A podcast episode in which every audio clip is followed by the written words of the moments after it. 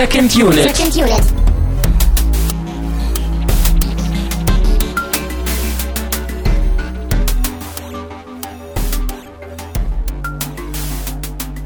Herzlich willkommen zu einer neuen Ausgabe von Second Unit. Mein Name ist immer noch Christian Steiner und ich habe bei mir einen neuen Gast, eine neue Gästin. Es ist die wunderbare Zara Zerbe. Herzlich willkommen. Hallo. Einen schönen guten Abend. Ja, wünsche ich dir ebenfalls. Ja, du bist heute als, ähm, äh, ich, ich habe die Angewohnheit, Leute immer fälschlicherweise als Experten zu bezeichnen, aber du bist heute hier als Kartoffelwestern-Expertin. Ganz genau.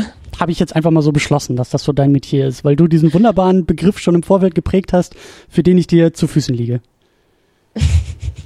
Ja, also ich denke, mit dem Titel Kartoffelwestern-Expertin kann ich durchaus leben. Der kommt direkt in den Lebenslauf. Absolut, ganz oben hin. Sehr schön, ja. Du äh, studierst ähm, Medienwissenschaft, du studierst Filmwissenschaft und das haben wir auch äh, zusammengetan in Kiel und du tust es immer noch und bist da auch so auf deinen letzten Metern so äh, Tunnel öffnet sich langsam, das Licht wird, glaube ich, langsam erkennbar bei dir. Das ist, glaube ich, so der Stand, oder? Ja, das, es lichtet sich am Ende. Äh, Licht am Ende des Tunnels bricht sich in den literweisen Kaffee, die ich jetzt trinken muss, aber es ist absehbar. Mhm, mhm. Genau, und äh, deswegen, ähm, ja, deswegen, deswegen kennen wir uns, deswegen wollen wir über, über Western plaudern. Wir wollen über, ähm, glaube ich, zumindest für mich, einen eher kleineren, einen eher unbekannteren Western sprechen. Und zwar über den Film Gold aus dem Jahr 2013, äh, den du, glaube ich, vorher auch überhaupt nicht kanntest, oder? Nee, also ich habe nie von dem gehört. Dabei lief er sogar auf der Berlinale, aber er ist mir entgangen. Stimmt, ja. Ja, Berlinale Film. Ja, ich weiß auch gar nicht, wie ich darüber gestolpert bin. Ich glaube, das war irgendwie so, ich wollte den deutschen Western auf jeden Fall ähm, besprechen. Und irgendwie, irgendwie ist der, der Trailer hat mich, hat es mir angetan. Ich wollte auch was Neueres besprechen. Und irgendwie, irgendwie sind wir dann, dann dazu gekommen. Du fandest den Trailer auch ganz interessant. Und der Trailer ist auch interessant, aber Spoiler-Alarm. Irgendwie habe ich den Eindruck, ist der Trailer gar nicht so aussagekräftig für den fertigen Film.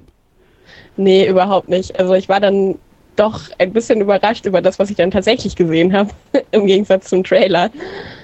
Ja. Ja. Aber da kommen wir gleich zu. Wie immer gibt es vorher noch so ein paar Ankündigungen und so ein paar Dinge, die ich hier irgendwie noch abhandeln möchte. So in so einer Checklist müssen wir da ganz schnell einmal durchgehen, bevor wir äh, beim Film landen. Und zwar ist natürlich auch an dieser Stelle wieder ganz, ganz viel äh, Danksagung angesagt. Und zwar gehen die Dankessagungen und äh, ja, Dankesreden in Richtung der Flatter-Community. Vielen, vielen Dank. Neuer Monat ist da jetzt angebrochen im März. Das heißt, die automatischen Abos sind auch irgendwie angekommen und es wurde gespendet zu The Martian und zu der Superhero Unit, äh, die wir da zuletzt auch gedroppt haben. Und äh, vielen, vielen Dank dafür. Ich kann immer noch nicht sagen, an wen das ging, weil Flatter immer noch nicht in der Lage ist, mir zu sagen, wer hier für uns äh, gespendet hat. Aber tut es weiterhin. Das hilft hier auch die Lichter irgendwie anzulassen und anzubehalten. Und äh, vielen, vielen Dank. Und auch vielen, vielen Dank an die wunderbaren Leute, die eben jetzt auf Patreon dazugekommen sind und dort fleißig spenden. Das geht einmal an Sultan of Swing, das geht an Walter White, das geht an Michi W., an Stefan Manken und an Jonas Mapache. Vielen, vielen Dank für eure Spenden. Und äh, wenn ihr auch mitspenden wollt, dann tut es drüben bei Patreon. Ab zwei Dollar im Monat gibt es eine Danksagung hier in der Sendung. Und ja, ewiger Dank sowieso und für immer und ohne Ende. Und wenn wir schon dabei sind, machen wir gleich weiter mit ähm, einer kurzen Ansage, die hoffentlich jetzt auch noch so die nächsten Tage bei euch im Feed irgendwie landet und auch mit ausführlicher Besprechung. Aber auch an dieser Stelle, obwohl das gar nichts mit Gold und gar nichts mit deutschen Western zu tun hat, aber äh, Batman vs. Superman steht ja bald an, Ende des Monats, und äh, da haben wir uns was Kleines ausgedacht. Da habe ich mich mit Tamino nochmal zusammengesetzt und wir haben nochmal ein wenig reflektiert über die Filme, die wir auch schon im Archiv besprochen haben. Wir haben sechs äh, Podcasts in der Vergangenheit gemacht, 2012 und 2013 jeweils drei Stück. Insgesamt sieben Filme haben wir besprochen, drei Batman-Filme, vier Superman-Filme und diese Episoden haben wir nochmal zusammengebündelt, geremastert, wie man das so schön sagt, und dann eben nochmal eine halbe Stunde reflektierend über diese Filme geplaudert und auch ein wenig im Ausblick auf Batman vs. Superman darüber geredet, was wir eigentlich erwarten und erhoffen und auch in gewisser Weise befürchten. Und dieses Gesamtpaket haben wir zusammengeschnürt und das gibt es drüben bei Bandcamp für 5 Euro als Download unter secondunit-bandcamp.com. klickt euch da mal durch, da findet ihr eh Links auch bei uns auf der Seite und auch Banner, wenn ihr das hier hört. Und ähm, ja, das ist einfach mal ein kleiner Versuch, um zu gucken, ob äh, ihr Interesse auch an sowas habt, weil auch das hilft natürlich irgendwie hier äh, die Sendung möglich zu machen. Und äh, das sind eben Sendungen, die im Archiv sind, die mittlerweile aus dem Feed rausgeflogen sind, weil der Feed einfach nur so ein Jahr bei uns ungefähr ähm, zusammenfassen kann. Und äh, keine Sorge, das heißt natürlich auch, weiterhin, jede Sendung wird kostenlos erscheinen, aber vielleicht gibt es eben auch öfter mal solche Bonusgeschichten wie eben diese Compilation, die wir da zusammen geschnürt haben. Also klickt euch da mal durch und äh, ja, klickt euch da mal rein. Und genau, damit kommen wir so langsam zu diesem Film, zu diesem Filmthema. Und ähm, das Ganze, was wir jetzt hier besprechen, deswegen auch Western ist so das Oberstichwort und unser Unterstichwort ist so der deutsche Western. Aber das Ganze steht eben unter einer, unter einem größeren Banner. Äh, wer hier zuhört, kennt ja eben auch ganz, ganz viele andere Filmpodcasts, mit denen ich auch äh, gut vernetzt bin und auch des Öfteren mal Schabernack mache. Und wir haben uns zusammengetan und die Idee ist, dass wir eben an Ostern Western besprechen. Und das Ganze läuft so unter dem, unter dem Arbeitstitel, glaube ich, bisher noch die glorreichen sieben. Wir sind sieben Podcasts, sieben Filme oder acht sogar, die da besprochen werden. Und äh, auf die wollte ich auch noch mal so kurz hinweisen. Also hier wird es ja eben um Gold, um einen neueren Western gehen. Drüben im Spätfilm äh, gibt es einen Karl May, der Schatz im Silbersee wird dort besprochen. Das Bahnhofskino hat wie immer ein, ein sehr, sehr schönes Programm zusammengestellt und zwar aus dem Film Django Nudo. Und als weiteren gibt es noch, äh, oder nee, das ist, ist es ein Film? Ich glaube, das ist sogar ein Film. Django Nudo und die lüsternen Mädchen von Porno Hill aus dem Jahr 1968. Herrlich. Herrlich. Dann haben wir noch die Wiederaufführung dabei. Was sagst du? Kann nicht nicht lachen darüber. Ich glaube, das ist auch eine Episode, die, die wir uns alle anhören sollten. Also da bin ich, da bin ich auch sehr gespannt. Aber das ist halt auch das Bahnhofskino. Das ist, das macht gerne mal, ähm, das äh, bespricht gerne mal solche Filme. Dann haben wir die Wiederaufführung dabei, die sich ein DEFA-Western äh, ausgegraben hat. Tödlicher Irrtum aus dem Jahr 1970. Der Lichtspielcast wird sich äh, mit The Assassination of Jesse James bei The Coward Robert Ford beschäftigen. Und die Cine Couch und die Nav Talk sind auch dabei, aber zum Zeitpunkt dieser Aufnahme wissen die noch nicht genau, worum es geht. Und wir eröffnen so dieses ganze Programm. Wir sind ja noch nicht an Ostern, sondern das ist ja hier Anfang März, wenn das Ganze droppt. Aber da kann man sich ja schon mal so langsam drauf einstimmen und eben auch auf diese anderen sechs Episoden und sechs Podcasts freuen. Also klickt euch da mal durch. Natürlich auch bei uns alles verlinkt, secondunit-podcast.de. Aber ich gehe einfach mal ganz stark davon aus, dass ihr sowieso all die anderen Podcasts bei euch abonniert habt. Und falls nicht, tut es. Tut es jetzt. Tut es an dieser Stelle. Klickt euch da mal durch und hört da mal weiter. So. Und jetzt sind wir endlich beim Film angekommen. Puh, ich brauche einen Schluck Mate. hm. Genau, an allererster Stelle sollten wir ähm, vielleicht, das haben wir im Vorfeld gar nicht gemacht, ähm, ja, wir werden den Film auch schon spoilern, oder? Mhm. Ohne, ohne geht's eigentlich nicht. Mhm. Ja. Vielleicht in zwei, drei Sätzen, falls tatsächlich Leute ein wenig spoileranfällig sind. Ich, ich verstehe sowieso, also ich verstehe oft das Internet nicht und ich weiß immer nicht, was die Leute so erwarten, wenn die das hier hören, aber wir werden spoilern und spoilerfrei würde ich sagen, der Film ist so ein bisschen gemischt, macht Sachen ziemlich gut, tolle Bilder, tolle Musik, ähm, teilweise auch tolle Stimmung, aber was die Erzählung angeht, bin ich irgendwie nicht so, nicht so, finde ich nicht so prall. Deswegen so eine mittlere Empfehlung für einen deutschen Film, deutscher Western, schon spannend und schon, du hast ihn jetzt ja auch zweimal geguckt. Ja, ja, ich, ich habe ihn halt tatsächlich zweimal geguckt, weil ich am Ende vom ersten irgendwie gedacht habe, dass da irgendwie ein paar Sachen am Ende waren, die ich irgendwie gar nicht so richtig verstanden habe, weil mir irgendwie Details sind. Also ja. mal hatte ich das dann drauf. Aber dazu später. Sehr gut, ja. Also ich glaube, bei dir ist es auch, du bist, du bist, du hast auch gemischte Gefühle. Also deswegen so eine, so eine halbe, naja, schwer, ob es eine Empfehlung ist, aber hört euch, hört euch auf jeden Fall noch die weitere Diskussion an. Da geht's, da geht's intensiver zu. Ähm, und das machen wir jetzt einfach mal. Am besten, am besten du fängst mit dem Plot an. Am besten, du hast ja als Gästin sowieso die Aufgabe. Worum geht's eigentlich in dem Film? Was passiert da eigentlich bei Gold? Ähm, ja, in Gold haben wir es mit einer Gruppe von Menschen zu tun, die, ähm, ja, könnte man sagen, alle die Mission vereint, dass sie, wie man vielleicht vom Titel schon ableiten könnte, Gold suchen wollen. Ähm, die kennen sich vorher nicht. Also es gab da wohl eine Ausschreibung von einem Menschen, der Lasa mit Nachnamen heißt. Ähm, und der sagt, es gibt da eine Route nach Dawson. In Dawson gibt es Gold. Die Route ist eine angeblich unbeschwert bereisbare Inlandroute durch Kanada und gegen ein wenig Geld kann man da unter seiner Führung mitkommen. Und das machen diese Leute.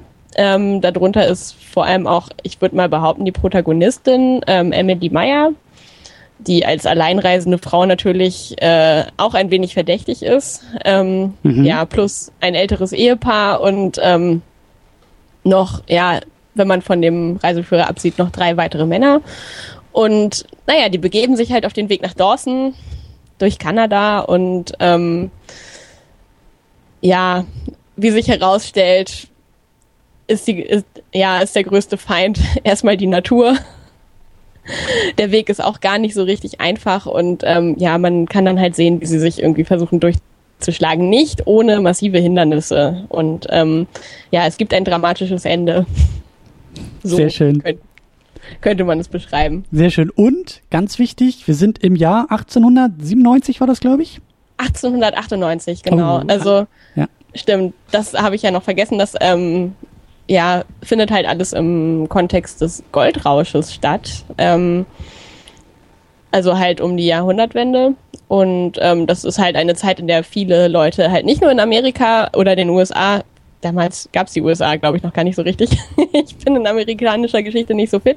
Aber auf jeden Fall sind da halt auch Leute aus Europa tatsächlich gezielt nach äh, in die USA gefahren, um halt Gold zu suchen. Ja. Ja, der amerikanische Traum im Grunde genommen, ne? ganz, ne? So ganz genau. Von nichts in, zum Reichtum. Ja, in seiner Naturform könnte man vielleicht sagen. Mhm. Genau, und die, die, ähm, die, die, ich glaube alle in der Gruppe, ne? Bis, bis auf den, also der, der, der einige Hilfe, aber alle sonst in der Gruppe sind aus Deutschland, haben irgendwie deutsche Wurzeln. Und das, mhm. äh, ja, das, also, und alle vereint irgendwie so dieser, dieser, dieser Traum nach Gold, da ist auch irgendwie ein Journalist dabei, der eigentlich von sich behauptet, hauptsächlich drüber schreiben zu wollen und eher so diese Beobachterperspektive da irgendwie einnimmt, aber irgendwie insge insgeheim, glaube ich, auch drauf hofft, dass er da irgendwie durchkommt und eben mit Gold zum Reichtum. Ja, zum Reichtum Journalisten waren schon immer unterbezahlt. Er ja. beklagt das auch. und ja, ich würde auch sagen, dass sie halt alle irgendwie so ein bisschen, also diese Sehnsucht nach einem besseren Leben haben. Also es gibt da halt zum Beispiel auch einen Familienvater, der sagt, dass er halt irgendwie seiner Familie überhaupt gar nicht das Leben bieten kann, was sie verdienen und deswegen lässt er sie in New York zurück und geht nach Kanada zum Gold suchen, wie man mhm. das so macht. Mhm, das ist auch Teil dieser, dieser, dieses Ehepaars, die, die glaube ich, also die mit so einem großen Wagen auch unterwegs sind, die diesen Wagen, glaube ich, sponsern und eben als Köche arbeiten da dann, genau. Genau, und, und auch irgendwie, denn da gibt's ja auch so eine Szene, wie sie denn so darüber, also wie, wie, wie sie denn diese Reise abbrechen, abbrechen müssen und da auch so ein bisschen verhandeln und ähm, ja, in so, in, in, in diesem Moment dieser Traum irgendwie auch platzt und irgendwie auch erkennbar ist, dass nicht jeder da irgendwie durchkommt und durchkommen kann und das eben ja auch so ein gewisses Glücksspiel irgendwie ist mit dieser, mit diesem Goldrausch und auch mit dieser Reise. Und ähm, ja. ja. Man könnte halt eigentlich sagen, dass ähm, das auch alles so ein bisschen unter dem Zeichen der Desillusionierung steht, weil halt irgendwie viele Pläne im Endeffekt gar nicht aufgehen. Stimmt, Was ja. ja halt zum Beispiel damit anfängt, dass das äh, irgendwann rauskommt, dass der Führer der Gruppe ähm, halt die Route eigentlich gar nicht kennt und ähm, ja, das natürlich irgendwie schon ein ziemlicher Showstopper ist, könnte man sagen. Ja, aber das ist, das ist halt irgendwie, das ist so, naja, ich meine, also ich habe es halt auch gesehen und dachte mir gleich im ersten Moment so, hm, bei diesem Businessmodell, ja, also wenn er mhm. weiß, wo das Gold liegt und wenn er da irgendwie jetzt so mega den Plan hat, warum braucht, warum muss er da noch diese Führung irgendwie anbieten und kann nicht einfach sagen so, das, also ich fand's halt auch ganz süß, dass er immer diese, diese drei, vier Goldnuggets irgendwie in seinem, in seiner Tasche hatte, um damit halt immer so, ja, immer so einen großen Eindruck machen zu können. So, das wollt ihr ja, dieses Gold. Dann hat es immer gerne rumgezeigt und auch mal Leuten in die Hand gegeben, aber immer wieder eingesammelt und das ist so, ja, ja, er ist halt auch, ähm, naja, ein spitzbäuchiger Mann mit, ähm, ja, mit Zylinder. Also er sieht eigentlich so ein bisschen aus wie diese Figur, die da auf den Monopoly-Spielen immer drauf ist. Ähm, also dem glaubt man das natürlich auch gerne. Ja. Ähm, oder wenn man noch einmal drüber nachdenkt, könnte man auch glauben, dass man, dass er so aussieht wie einer, dem man das gerne glauben soll. Aber in Wahrheit ist er natürlich auch ein Scharlatan. Ja. Ja. Ja, aber da sind wir schon. Also Bevor wir noch tiefer in den Film einsteigen, äh, sollten wir vielleicht noch so ein, zwei, drei Namen durchgehen und nennen, ähm, Crew und Cast und ähm, Macher vor allen Dingen. Hm, da ist an erster Stelle Thomas Arsland, der das Drehbuch geschrieben hat, Regie geführt hat, der für mich komplett unbeschriebenes Blatt ist. Äh, wie sieht's bei dir aus? Ich habe auch vorher noch nie von dem gehört. Also gar nicht. Ja. Ist, glaube ich, auch so in der Ecke Berliner Schule zugeschrieben und das ist auch gefährliches Halbwissen bei mir. Äh, sagt dir aber, glaube ich, auch nicht viel, oder? Nee, also das auch nicht. da habe ich jetzt halt in dem Kontext auch das erste Mal von gehört. Mhm. Ja, ich habe das öfter schon mal gehört, auch, auch hier in der Sendung. Ähm, ich versuche mich so ein bisschen auch an den deutschen Film ranzutasten, eher so wirklich langsam und in zögerlichen Kreisen von außen und ähm, bin da auch noch nicht so drin, dass ich da wirklich auch Aussagen über die Berliner Schule machen könnte. Aber ich glaube, dass schon die, das, was wir auch hier bei dem Film sehen und auch gleich besprechen noch, äh, ich glaube, das ist auch so teilweise beispielhaft für diese Berliner Schule. Aber gefährliches Halbwissen und da, da mhm. kommen wir gleich auch noch weiterhin. Mhm. Ganz wichtig ist natürlich Nina Hoss zu nennen, die als Emily Meyer die Hauptrolle spielt, die Protagonistin unserer Geschichte, ähm, die mir eigentlich auch gut gefällt. Also so das Spiel und was sie da irgendwie macht und irgendwie auch reinbringt und verkörpert, das hat mir schon gut gefallen. Ich glaube, das Drehbuch hat mir nur nicht so gut gefallen. Ja, ja, ich finde auch, dass, also ich meine, ich hätte jetzt irgendwie auch niemanden anders gewusst, mit dem man so aus dem deutschen Schauspielerinnenpool die Rolle gut besetzen könnte, aber ich fand das, also sie hat mich auf jeden Fall so überzeugt als Figur. Ja. Ich habe sie in diesem äh, Phoenix gesehen, der glaube ich ein Jahr später rauskam, 2014. Und den habe ich auch, lass mich kurz überlegen, ich glaube dann, irgendwie Ende 2014 kam da irgendwie raus, den habe ich durch Zufall in der Sneak gesehen und fand den Film irgendwie sehr, sehr furchtbar und langweilig und bin glaube ich sogar eingeschlafen dabei, was mir sonst auch nicht oft passiert. Und hab dann so über die letzten Monate mich drüber gewundert, weil der dann irgendwie international irgendwie, glaube ich, rauskam und ich hatte den Eindruck, dass irgendwie gerade die Amis den sehr stark abgefeiert haben und dann eben auch so Leute so in meinem Filmnetzwerk den durchaus abgefeiert haben und das ist so ein Film, den muss ich definitiv nochmal gucken, um ihn wirklich bewerten zu können, aber ja, aber da hat sie mir auch gut gefallen. Also da da war das so eine ähnliche irgendwie habe ich den Eindruck, sie trägt auch hier irgendwie eine Menge auf ihren Schultern, was eher so im Subtext mitkommt.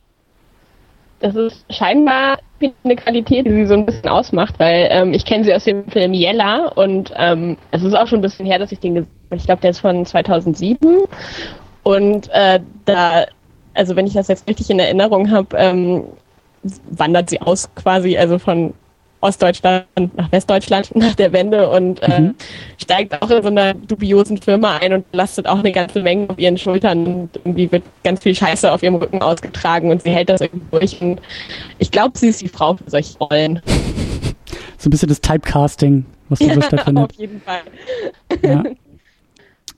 Dann haben wir noch, also wir wollen jetzt nicht die ganze Liste, die ganze Gruppe da dieser, dieser Auswanderer irgendwie durchgehen, aber ziemlich wichtig ist äh, Marco Mendic, Mandic als Karl Böhmer, der so diesen ähm, Gehilfen da, glaube ich, spielt in der Gruppe. Der Packer. Ich habe nicht verstanden, was ein Packer macht, aber der Packen. Der packt die Pferde ja. voll, glaube ich. Und der hat auch mehr Ahnung oftmals als dieser eigentliche Anführer der da irgendwie durchs Indianer-Ureinwohner-Territorium irgendwie wandern will und äh, einfach irgendwie keinen Respekt für die Natur und Umgebung hat, aber er, der Karl Böhmer ist da schon so ein bisschen, ähm, der hat ein bisschen mehr Ahnung und auch ein bisschen mehr Respekt vor allem. Mhm. Marko Mandic ist äh, Slowene, so mal nebenbei eingeworfen und macht hauptsächlich Theater, habe ich gelesen. Slowenisches Theater, deswegen kennt man ihn vielleicht hier auch nicht unbedingt. Hätte ich jetzt aber auch nicht gedacht, weil er, glaube ich, eher mhm. so ein Ami oder lang eingewanderten Ami, glaube ich, irgendwie spielt. Mhm. Ähm, ja.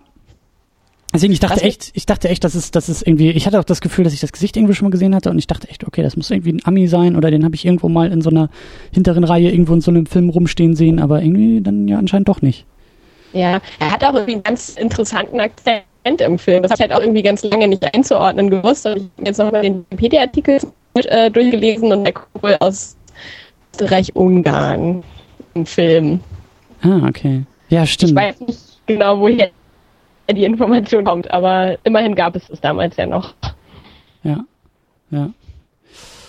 Ja, und damit sind wir eigentlich auch schon beim Film und auch, auch irgendwie beim, bei einem der wichtigeren Themen bei dieser ganzen Gruppe, bei dieser ganzen Reisegruppe, bei dieser Goldwanderer, Goldrauschgruppe ähm, und auch bei ihr. Und ich habe auch dann irgendwann, also ich habe den Film einmal geguckt jetzt in Vorbereitung und ich habe dann irgendwie auch ein bisschen versucht, ähm, weil der relativ langsam und relativ ähm, zurückhaltend erzählt. Ich habe dann so im zweiten Gang mal versucht, okay, dann lasse ich mich mehr auf die Figuren ein. Dann versuche ich mehr über die Figuren rauszufinden, über diese Gruppe rauszufinden und einfach mal so ein paar Fragen irgendwie auch zu stellen oder aufzuschreiben. Und ähm, ja, die allererste Frage irgendwie, die wir auch schon ein bisschen angedeutet haben durch das Schauspiel, wer ist sie eigentlich? Wer ist diese, diese Emily Meyer? Könntest du das beantworten? Hast du ein Gefühl für sie? Ähm, also das Erste, was mir zu ihr einfällt, ist, Emily Meyer ist geschieden. Das ist eigentlich so die tiefgehendste Information, die, sich, die sie von sich selber preisgibt. Mhm. Ähm, und sie sagt halt kurz nachdem sie diese Information raushaut an einer Stelle auch, mehr gibt es über mich nicht zu sagen. Das sagt so. sie so ernsthaft? Ja, ja, ja, das, also zumindest habe ich das jetzt gerade so in Erinnerung, dass sie irgendwie tatsächlich sagt, ja, ich bin geschieden. Hm. Dann kommt irgendwie so ein betretenes Schweigen, was immer kommt, wenn Leute sagen, dass sie geschieden sind. Und ähm, na gut, zu der Zeit glaube ich ja. noch mehr. Also da ist ja, ja, ja, ja, ja. Also das, das macht sie natürlich noch verdächtiger. Ja. Ja, das kam im Trailer ja auch schon so ein bisschen durch, dass sie da irgendwie alleine unterwegs ist und ne, eine Frau alleine zu der Zeit in dieser Gruppe ja. auch noch und dann irgendwie Goldrausch ja. und so. Ähm, ich hätte echt gedacht, dass da einfach so diese, diese Standardgeschichte irgendwie kommt, ja, ihr Mann ist gestorben und jetzt will sie nochmal neues Leben anfangen oder so. Aber dass es dann halt irgendwie um Scheidung anscheinend geht oder dass das so ihr Background ist, äh, hat mich dann doch überrascht. Ja, also für die Leute, die den Film jetzt noch nicht gesehen haben, also man erfährt nicht nur, dass sie geschieden ist, auch wenn das wahrscheinlich die schwerwiegendste Information ist, sondern dass sie halt eigentlich aus Bremen kommt. Ähm, in Chicago war, da als Hausmädchen gearbeitet hat und äh, dann geheiratet hat und naja, nach zwei Jahren geschieden war. Und da ist sie dann äh, in Kanada unterwegs und sucht Gold. Das ist alles. Ja, und das ist irgendwie auch so ein Ding. Mhm. Äh, das ist aber irgendwie auch so stellvertretend für den Film, dass der einfach so wenig ausbreitet und andeu also viel andeutet und es dabei irgendwie auch belässt. Kann ich ja. schwer mit umgehen irgendwie. Ja, ich habe mir halt auch irgendwie überlegt, wie andere Regisseure das so machen würden. Und ich habe gedacht, man könnte halt genauso gut in eine andere Richtung komisch umsetzen, wenn man die ganze Zeit irgendwie Flashbacks einbaut, wie sie vielleicht von ihrem Mann geschlagen wird oder als Hausmädchen irgendwo arbeitet und total am Boden ist, weil das so beschissene Arbeit ist und so. Also man hätte da eine ganze Menge draus machen können, glaube ich. Aber muss ja, man ich, ja auch. Ich glaube auch, dass man da eine ganze Menge reinstecken kann, also eine ganze Menge mhm. äh, rein interpretieren kann. Und ich glaube auch überhaupt nicht, an dieses, an diese Theorie des Überinterpretierens. Also wenn es stichhaltige Argumente für eine Deutung gibt, dann ist die Deutung valide in meinen Augen. Aber mhm. ähm, es fällt mir schon irgendwie schwer, auch sie zu erfassen und irgendwie auch so einzuordnen, weil es eben oftmals nur so bei solchen Andeutungen bleibt, bei denen ich dann irgendwie auch so da sitze und mir denke, ja, okay, soll ich jetzt mehr damit machen? Kann ich mehr damit machen oder nicht? Und ähm, da war der Trailer eben auch, auch ich weiß nicht, ob ich es irreführend sagen will, aber ich habe mir mehr erhofft, weil da gibt, da vielen so ein, zwei Sätze auch dann irgendwie in diesem Trailer, so was du ja auch irgendwie da ähm, schon meintest, sie ist geschieden und dann gibt's eben so aus dieser, aus dieser Gruppe, da gibt's ja eben dieses Ehepaar und da sagt die Ehefrau irgendwie sowas von wegen, ja, eine Frau ist nicht gut für so eine Gruppe. Die hat hier ja, nichts verloren. Die bringt, die bringt Unruhe in die Gruppe. Genau. Und also ich habe mir mehr erhofft. Ich dachte wirklich, dass es irgendwie auch genau darum geht. Also, dass ohne dass es jetzt irgendwie in Klischees verfällt, aber dass irgendwie so, dass sie halt Widerstände, dass sie gegen Widerstände da ankämpfen muss, eben als allein, nicht alleinerziehende, als alleinstehende Frau, die irgendwie ihr Glück sucht und dass sie da irgendwie auch systematisch und eben auch von dieser Gruppe und vor allen Dingen von den Männern da irgendwie auch so ein bisschen ja, ich weiß eben nicht, ob das zu sehr Klischee ist, was ich da erwartet habe, aber dass es zumindest mhm. irgendwie thematisiert wird. Ja, also ich meine, das ist ja eigentlich, entspricht das ja den normalen Sehgewohnheiten von uns, wenn wir Filme gucken, dass halt solche Sachen auf jeden Fall thematisiert werden. Und ich meine, sowas wird ja im echten Leben auch immer thematisiert. Also ich bin mal als Frau alleine verreist und das fanden auch alle voll verdächtig. Äh, also, ja. Ja. und ich meine, das ist jetzt über 100 Jahre später. Also. ja, und, und ich glaube auch, dass man daraus immer noch eine interessante Geschichte auch machen kann. Also ich hätte ja echt gedacht, ja. dass das irgendwie auch darum geht und auch eben in Kombination dann mit diesem Goldrausch. Das an sich ist ja schon mal spannend. Dann eben mhm. auch aus mhm. dieser deutschen Perspektive. Stimmt, das war auch, jetzt fällt es mir ein, ich, ich habe nämlich im, im Kontext der Berlinale, habe ich auch von dem Film nochmal gehört, ähm, bei so einem Vortrag, da ging das, ich glaube, das, ich glaube, sie war auch irgendwie Medienwissenschaftlerin, Filmwissenschaftlerin, sie hat halt so einen Vortrag irgendwie geliefert und das war irgendwie in so einem, in so einem Rahmenprogramm von äh, also es ging so über den deutschen Film und warum der deutsche Film international irgendwie keine Relevanz hat und warum er nicht auf anderen Festivals irgendwie auftritt und äh, wo so die großen deutschen Filme der letzten Jahre geblieben sind und ob das nicht alles eine strukturelle Krise ist und bla bla bla. Und da wurde dieser Film eben auch anzitiert, äh, eben mit diesem, mit diesem Stichwort mal eine andere deutsche Geschichte als irgendwie der Zweite Weltkrieg oder irgendwie der Kalte Krieg. Ähm, das ist eben so diese, diese deutsche Auswanderergeschichte, die da erzählt wird in dem Film, die eigentlich wenn wir mal ehrlich sind, also ich habe im Geschichtsunterricht, also ja, natürlich gibt es irgendwie deutsche Auswanderer auch zu dieser Zeit und das ist jetzt irgendwie nicht neu, aber ich habe nicht den Eindruck, dass es da mal eine intensivere Auseinandersetzung irgendwie gibt und dass man da vielleicht irgendwie auch, also ich glaube, da ist eine Menge unerzähltes Potenzial drin und das habe ich irgendwie erhofft bei diesem Film zu sehen in Kombination dann mit dieser alleinstehenden Frau und irgendwie so dieser Gruppenkonstellation und war dann irgendwie doch enttäuscht, dass da alles nur so anklang, aber nichts wirklich ausformuliert wurde. Ja, den Eindruck hatte ich auch, weil irgendwie, ähm, Entschuldigung, ähm, in Bremen gibt es ein ganzes Museum über deutsche Auswanderer, aber irgendwie ist das filmisch halt zum Beispiel noch gar nicht so umgesetzt worden. Ähm, also so zum Vergleich, es gibt halt ähm, ein schwedisches naja, man könnte fast sagen, Nationalepos des 20. Jahrhunderts oder sowas von, ich weiß leider jetzt gerade nicht, wer es geschrieben hat, aber es gibt auf jeden Fall mehrere Romane und Filme über so eine schwedische Bauernfamilie, die halt auch aus wandern, weil sie so arm sind und sich ähm, in den USA ein besseres Leben erhoffen. Und da ist, das ist total der wichtig, also total die wichtige Geschichte für die schwedische Kultur, weil also die, die zwei Männer von ABBA haben da sogar ein Musical drüber gemacht. Jetzt Echt? so zum Vergleich. ja, ja, ja, tatsächlich. Krass. Sehr schöne Lieder, aber das nur nebenbei. Ja, ja, ja. Und das, das fehlt uns irgendwie so, dieses Kapitel. Und was ich halt auch, also das liegt, glaube ich, stark an mir. Aber ich fand es zum Beispiel auch ganz interessant ähm, bei diesem Journalisten. Den, den finde ich sowieso ganz spannend in diesem Film. Ähm, der da eben ja. so mitreist und erstmal so als Journalist sich da ja selber so ein Spiel bringt und eben erzählt, dass er da schreiben will und dass das irgendwie so, ne, von äh, sozusagen von, von zu Hause, vom, vom alten Kontinent eben äh, in Auftrag gegeben wurde und dass er so als Beobachter dabei ist. Und dann erfährt man auch so langsam immer mal wieder mehr über ihn, dass er da, dass er, erzählt er ja, glaube ich, auch irgendwo am Lagerfeuer, dass er da auch irgendwie so diesen Goldtraum irgendwie mitträumt und eigentlich auch eher hofft, da an den großen Reichtum zu kommen, als jetzt nur diese Geschichte zu verkaufen. Dann sieht man ihn wiederholt, ich glaube, das ist er, bin ich mir ziemlich sicher, sieht man ihn wiederholt mit, mit Alkohol. Er ist irgendwie der, der erste, glaube ich. Hm? Das ist, das ist mir gar nicht aufgefallen, dass er trinkt. so. Echt nicht? Tatsächlich nicht. Also. Obwohl, nee, also, ähm, ich habe mich nur ein bisschen gewundert, dass er irgendwie so eine Kaste. Er, er war das doch mit dem mit der Holzkiste mit Bier, oder? Genau, genau.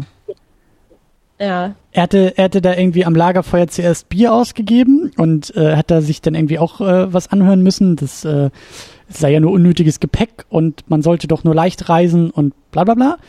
Und er ja, aber auch so im Sinne von, ach, und man lebt nur einmal und äh, ne, so.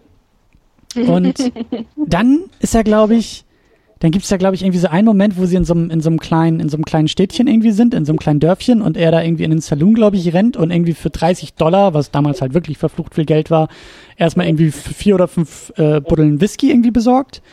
Und mit dem sieht man ihn dann auch öfter ah, irgendwie. Doch, doch, jetzt, ja, jetzt, wo du sagst. Genau. Und, und das fand ich halt auch spannend. Und dann kam da so langsam auch, ähm, er ist, glaube ich, auch so einer, der da irgendwie so diesen, den Einheimischen sehr kritisch gegenüber irgendwie steht und die irgendwie auch so ein bisschen anflaumt und so ein latenter Fremdenhass habe ich da irgendwie auf einmal rausgesehen. Also er wirkt auf mich wie eine sehr frustrierte Figur. Ja, auf jeden Fall. Das würde ich durchaus teilen. Mhm.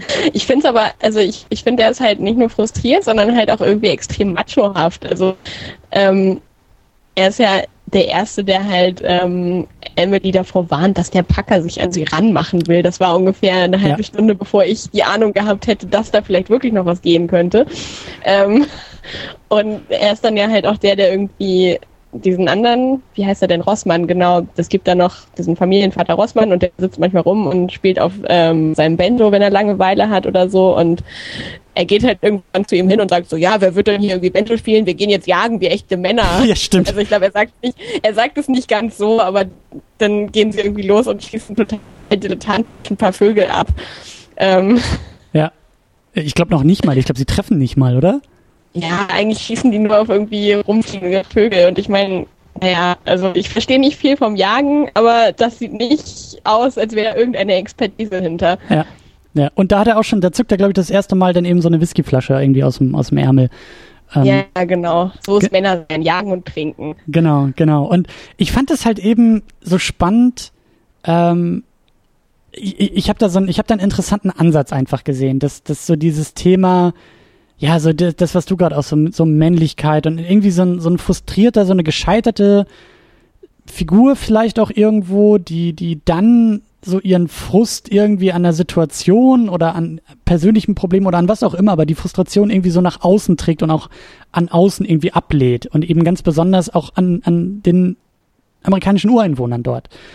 Und das ja. fand ich halt so interessant, weil ich halt sofort irgendwie auch aufgrund dieser Zeit, dass ich mir irgendwie auch so dachte, na ja, ähm, das sind auch wieder so Klischees und das ist ja eigentlich auch so eine Sache, die ich so am, am, äh, äh, am deutschen Film irgendwie auch so in den Standardversatzstücken, so Zweiter Weltkrieg ist immer so das Thema.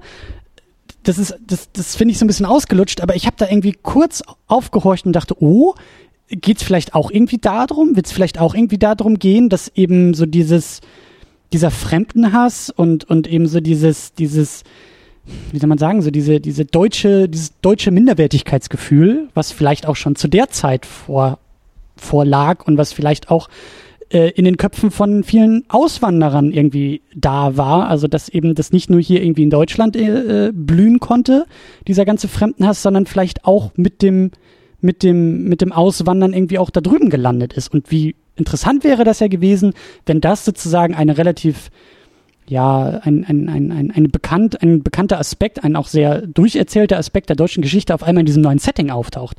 Das hätte ich super interessant gefunden, einfach zu sagen, okay, da gibt es so eine Figur, die irgendwie dieses Potenzial, dieses, diesen, diesen Fremdenhass einfach schon in sich trägt, aber in einem anderen Setting irgendwie aus, ausleben kann und damit vielleicht auch ähm, Probleme in der Gruppe irgendwie äh, äh, auftauchen. Aber auch das war irgendwie nur so angeklungen und nicht wirklich ausgearbeitet.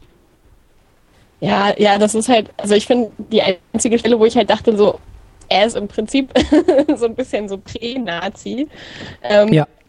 Nachdem hier ähm, der, der Gruppenführer Lazar halt ähm, weg ist, schlägt er sich ja, sagt er ja, wir brauchen dringend einen Führer. Ich ja. schlage mich vor. Da dachte ich auch so, ja, wo ist denn dein Zwei-Finger-Bart?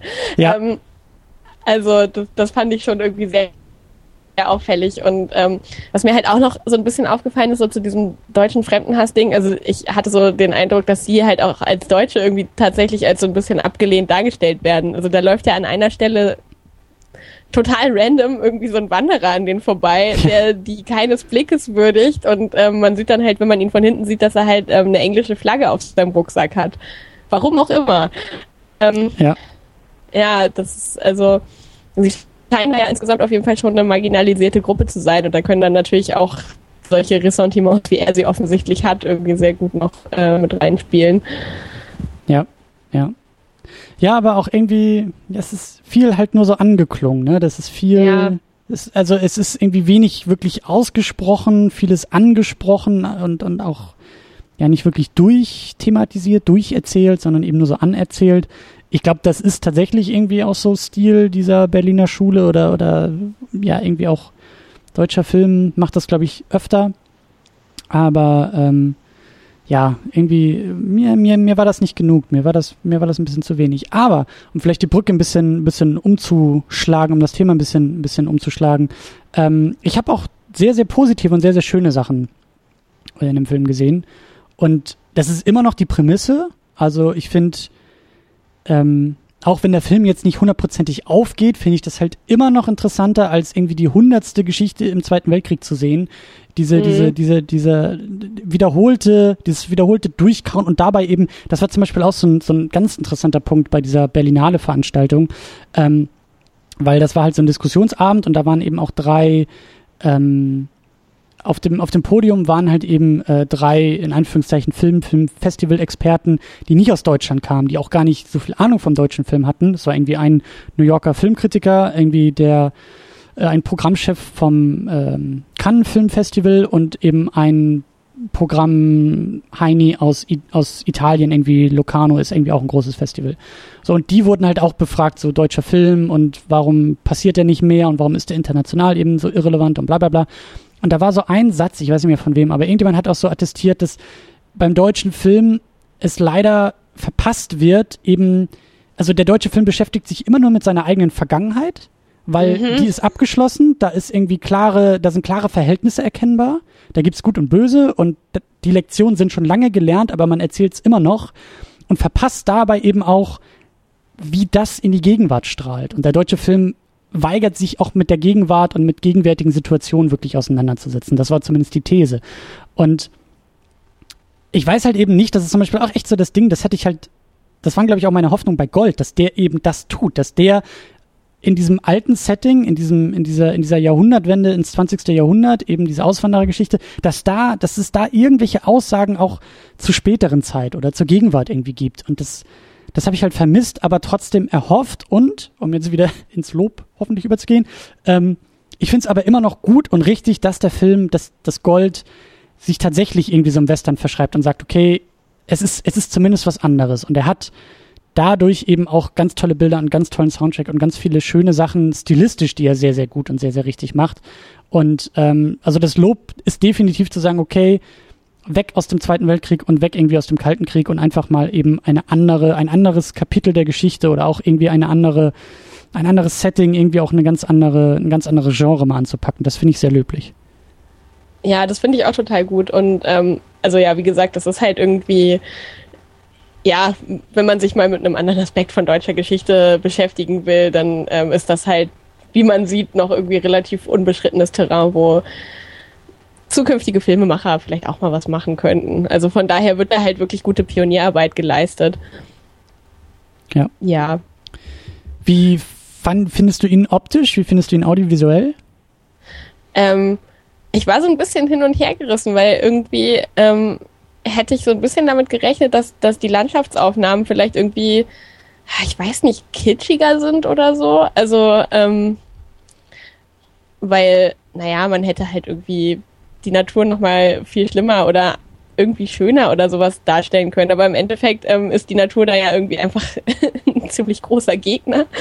Und ähm, ja, man, man sieht halt irgendwie viel Wald und viel Berge und so. Und das ist aber halt irgendwie jetzt nicht so, nicht so heimatfilmmäßig inszeniert, sondern es sieht halt, also es hat irgendwie so eine gewisse Melancholie an sich. Und das hat mich irgendwie, auch wenn das jetzt ja, wie gesagt, ähm, nicht den positivsten Eindruck von dem Ganzen vermittelt hat, doch eigentlich ziemlich überzeugt, weil es einfach gut zum Setting gepasst hat.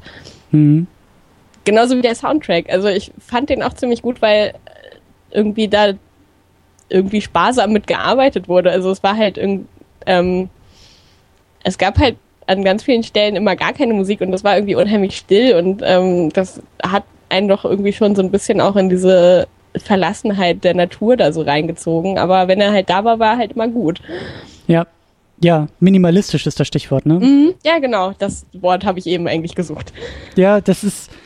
Der Soundtrack ist sehr minimalistisch. Ähm, der Einsatz ist minimalistisch, aber der Soundtrack selber auch. Ich glaube, also ich habe echt nicht viel Ahnung von Musik, aber das klang echt wie so eine wie so eine E-Gitarre, die da hauptsächlich dominiert. Mhm. Ähm, klar, dann gibt es auch so ein paar Momente, äh, wenn sie da am Lagerfeuer sitzen und so das Banjo auspacken und was ich zum Beispiel auch total, also wirklich so, so ein klitzekleiner Moment, den ich halt richtig stark fand, war, als sie da, ich weiß nicht welches Lied, aber als sie da auf diesem Banjo halt irgendwie so ein deutsches Volkslied oder so gesungen haben.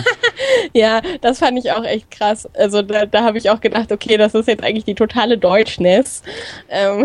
Aber mit dem falschen Instrument, weißt du? Das ja, ist so das war schon fast ein bisschen schräg. Aber genau, aber das, das fand ich halt toll. Das hätte ich auch mehr in diesem Film irgendwie gesucht. Diese, dieser, dieser, ähm, ja, Clash of Cultures irgendwie in gewisser Weise oder halt irgendwie so dieses, ja, das Ungewohnte im Gewohnten oder so. Ja, Ja, im Prinzip war es wahrscheinlich so ähnlich wie das, was wir hier als chinesisches Essen haben, was in China auch keiner essen würde oder so. Ja, ja. Mhm. Süß-saure Soße in Musik. ja, ich, ich weiß, irgendwie, ne, Kartoffelwestern, irgendwie haben wir es haben mit dem Essen heute. Ja. Hast du Hunger? Ich glaube, ich bin da sehr, ich bin da sehr beeinflusst von dem Ausdruck Spaghetti-Western. Ja, Ähm, ja ähm, genau, und die, die, die Bilder, finde ich, sind auch, hast du schon gesagt, so das, das Melancholische, das, vielleicht hat mir das auch so stark gefallen. Ich habe das zuerst gar nicht, wäre wär ein Grund, den nochmal für mich zu gucken, weil ich habe die gar nicht so melancholisch wahrgenommen, die Bilder. Ich habe die irgendwie sehr, also für mich, ich, ich fand das alles sehr, sehr schön, sehr, wie du sagst, es war selten kitschig, aber irgendwie bekannt. Ich fand, das waren bekannte Western-Motive irgendwie, so diese typischen Felslandschaften und die Steppe und irgendwie so ein bisschen, ja, die, die reitende Gruppe, die irgendwie so durchs Bild zieht.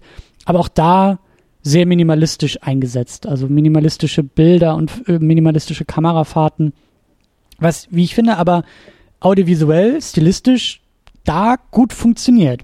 Bei der Erzählung war mir das zu minimalistisch, aber so die Bilder und, und äh, der, die, die Musik fand ich sehr, sehr stark. Ja, fand ich auch. Was mir auch irgendwie ganz gut gefallen hat, war, dass ähm, die Farben waren irgendwie so ein bisschen ausgewaschen. Also ich weiß nicht, ob das jetzt hier in meiner Technik lag, aber irgendwie ähm, hatte ich so zwischendurch den Eindruck, dass es halt auch irgendwie wesentlich ältere Aufnahmen als irgendwie von 2012 oder 2013 hätten sein können, weil es halt irgendwie ähm, ja tatsächlich irgendwie auch eine, eine ganz leicht angestaubte Optik irgendwie hatte. Ja. Ja. Ja, auch die, die Kostüme und auch die, die Sets fand ich auch alle sehr, sehr schön. Auch, das ist halt auch so das Ding, ich glaube, das ist so eine Platte, die ich irgendwie auch schon auf Wiederholung irgendwie immer spiele. Aber Mhm. so deutscher Film ist halt irgendwie auch aufgrund von Produktionsbedingungen kann das ja nie so ein Effektfeuerwerk und auch kein, keine Materialschlacht werden. So, da, dafür, dafür fehlen einfach die Gelder. Das ist halt nicht irgendwie Ja. Hollywood, was 200 Millionen irgendwie ausgeben kann und so, ist aber auch okay. Und mein Argument ist halt immer, dass ich dann, dass ich dann verlange sozusagen, dass der Film und der Filmemacher sich das, sich dessen bewusst sind und das aber positiv irgendwie angehen. Und eben nicht sagen, okay, ich versuche jetzt irgendwie so, das ist irgendwie immer mein Argument bei Schweiger, wenn er versucht, da Hollywood nachzumachen, aber einfach Mhm. nicht die richtigen Leute, nicht die richtigen Mittel hat, dann denke ich mir, ja, dann lass es halt, dann, dann arbeite drumherum. Und deswegen finde ich halt eben andere Sachen, äh, die halt minimalistischer produziert sind, aber dadurch halt mehr rausholen können, finde ich dann großartig. Und ähm, sehe ich hier halt genauso. Also dadurch, dass wenn man, wenn man jetzt mal genau drauf guckt, ist eine Handvoll Leute, eine Handvoll Schauspieler, die reiten ein bisschen durch die Gegend, kommen dann ab und an mal irgendwie in so ein kleines Dorf und dann ist da auch vielleicht so ein kleines Set oder halt irgendwie Kulisse aufgebaut und dann geht's halt, wie du sagst, gleich wieder in den Kampf gegen die Natur und naja, die sind halt ein bisschen draußen unterwegs so.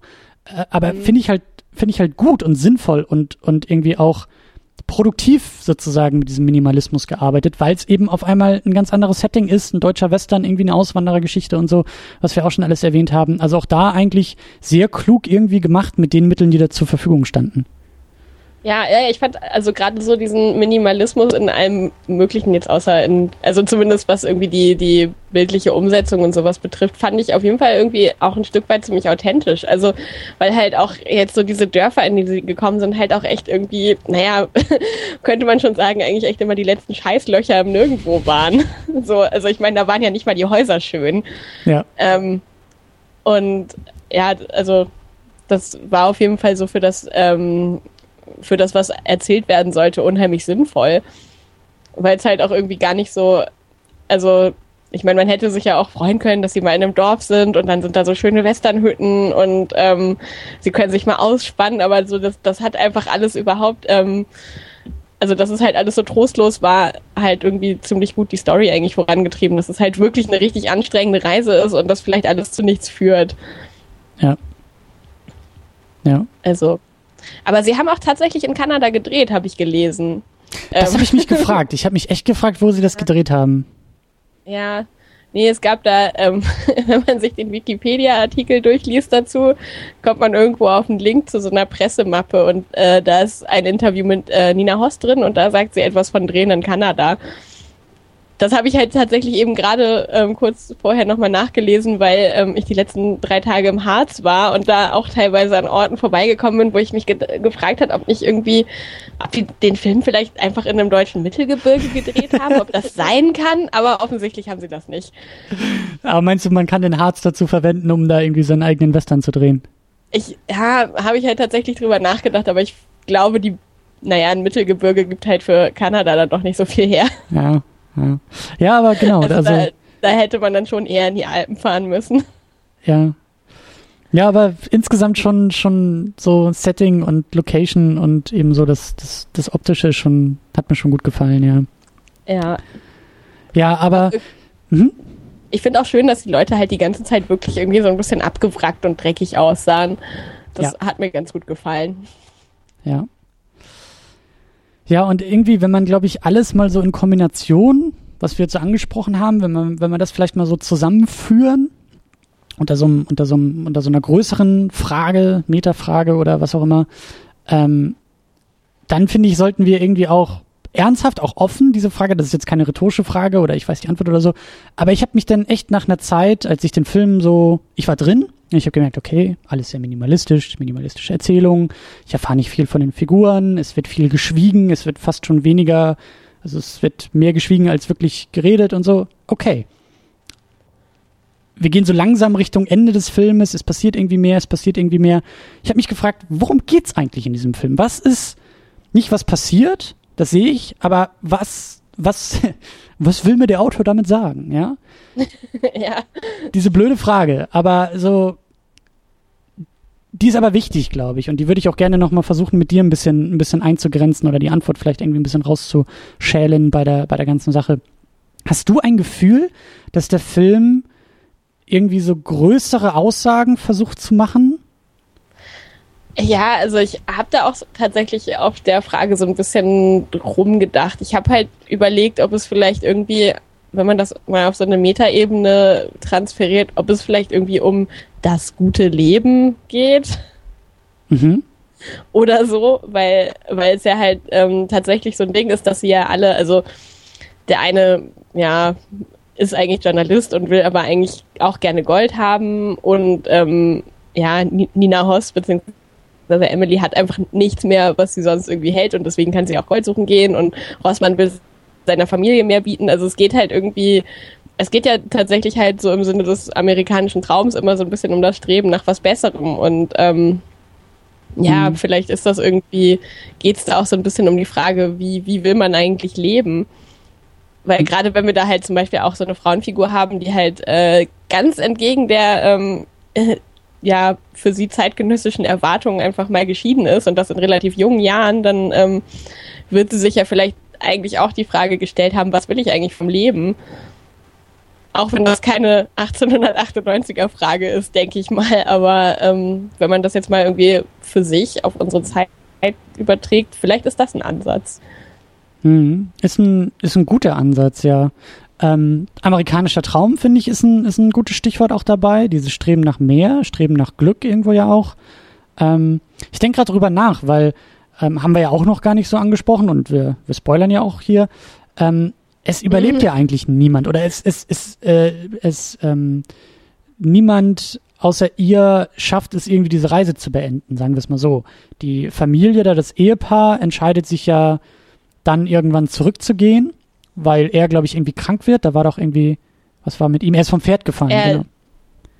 genau, sein, sein Pferd stürzt und er auch und er bricht sich das Schlüsselbein. Genau, und das, das äh, ist irgendwie auch eine Diagnose von mehreren Monaten, bis er, bis er wieder gesund ist und ähm, die beiden diskutieren dann eben darüber, sollen sie weitermachen, sollen sie nicht weitermachen und die haben schon ihren Wagen, glaube ich, davor dann irgendwie verloren, also schon Besitz irgendwie voneinander Besitz aufgegeben, um, um diese Reise antreten zu können.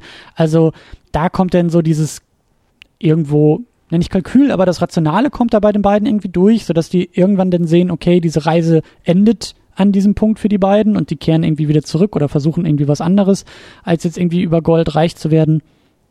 Dann haben wir den, äh, äh, wie hieß er, Rossmann, der, mhm. was war bei ihm? Ich glaube, er dreht irgendwie nur durch. Er, er hat eigentlich den, den besten Plot-Twist, finde ich.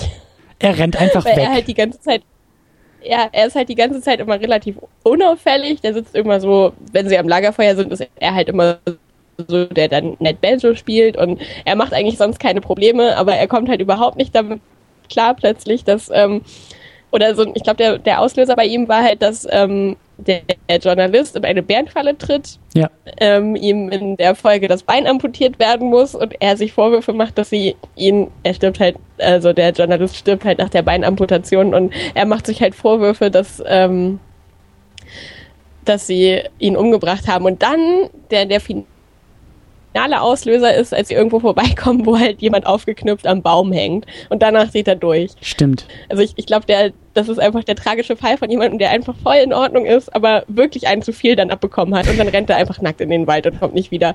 Das Ja. ist also das ist schon eine harte Nummer. Ja, der, dieser, dieser, dieser äh, Organisator der Gruppe, der Anführer, ähm, der versucht sie ja zu beklauen. Mhm.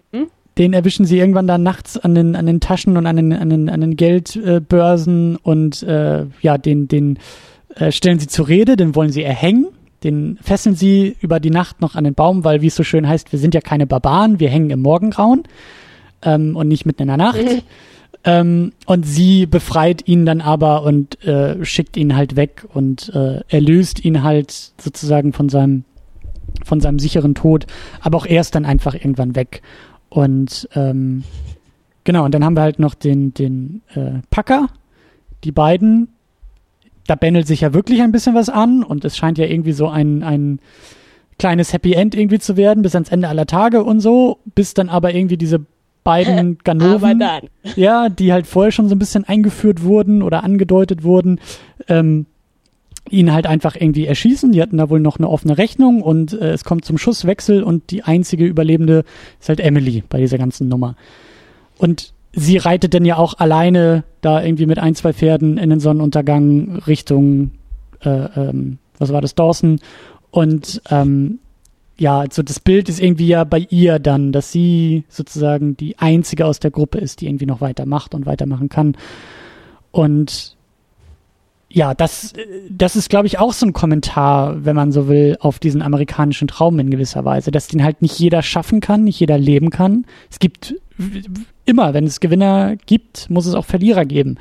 Und die hat es ja eben, ne, so der, der Journalist, der halt stirbt, der mit seinem Leben bezahlt, der Packer, der mit seinem Leben bezahlt, äh, dann eben den, den Rossmann, der irgendwie äh, durchdreht. Dann gibt's noch die weniger gescheiterten äh, Persönlichkeiten, wie eben dieser Anführer, der zumindest mit seinem Leben noch davon kommt, die, äh, das Ehepaar, die zumindest irgendwie dann noch eine neue Existenz versuchen aufzubauen. Also ich glaube schon, dass es, dass es da irgendwie auch um diesen amerikanischen Traum geht und eben auch um eine Kommentierung vielleicht dieses amerikanischen Traums. Ja. Was mir halt irgendwie zum Beispiel auffallen ist, ähm, dass also hier der Journalist stirbt ja im Prinzip, nachdem er irgendwie alleine durch den Wald läuft und ein Gewehr dabei hat und vielleicht jagen will und er tritt so ein bisschen, also er tritt halt in diese Bärenfalle und ähm, der Packer wird halt erschossen, weil ich glaube, also so wie ich das jetzt dann im Nachhinein nochmal nachgelesen habe, waren das wohl Kopfgeldjäger, die hinter ihm waren, weil er halt jemanden umgebracht hat. Und ähm, im Prinzip sind das halt die Leute, die halt sterben, weil sie einfach Scheiße gebaut haben. Und im Prinzip ist er die Einzige, die halt keine Scheiße gebaut hat. Vielleicht ist das auch irgendwie die Kraft. Also ich glaube, beim Journalisten kommt noch hinzu, dass er auch unfähig ist. Also Ja, er, er ist absolut unfähig. Also hätte ich im Film auch gerne manchmal irgendwie eine Ohrfeige gegeben, weil er einfach so unfassbar unfähig war. und sich aber aufspielt dabei. Ja. Ja, ja. ja, aber ich glaube, wenn man mal so weiter drüber nachdenkt, vielleicht passt es auch, dass, dass sie mit dem, mit dem Packer zusammengekommen ist.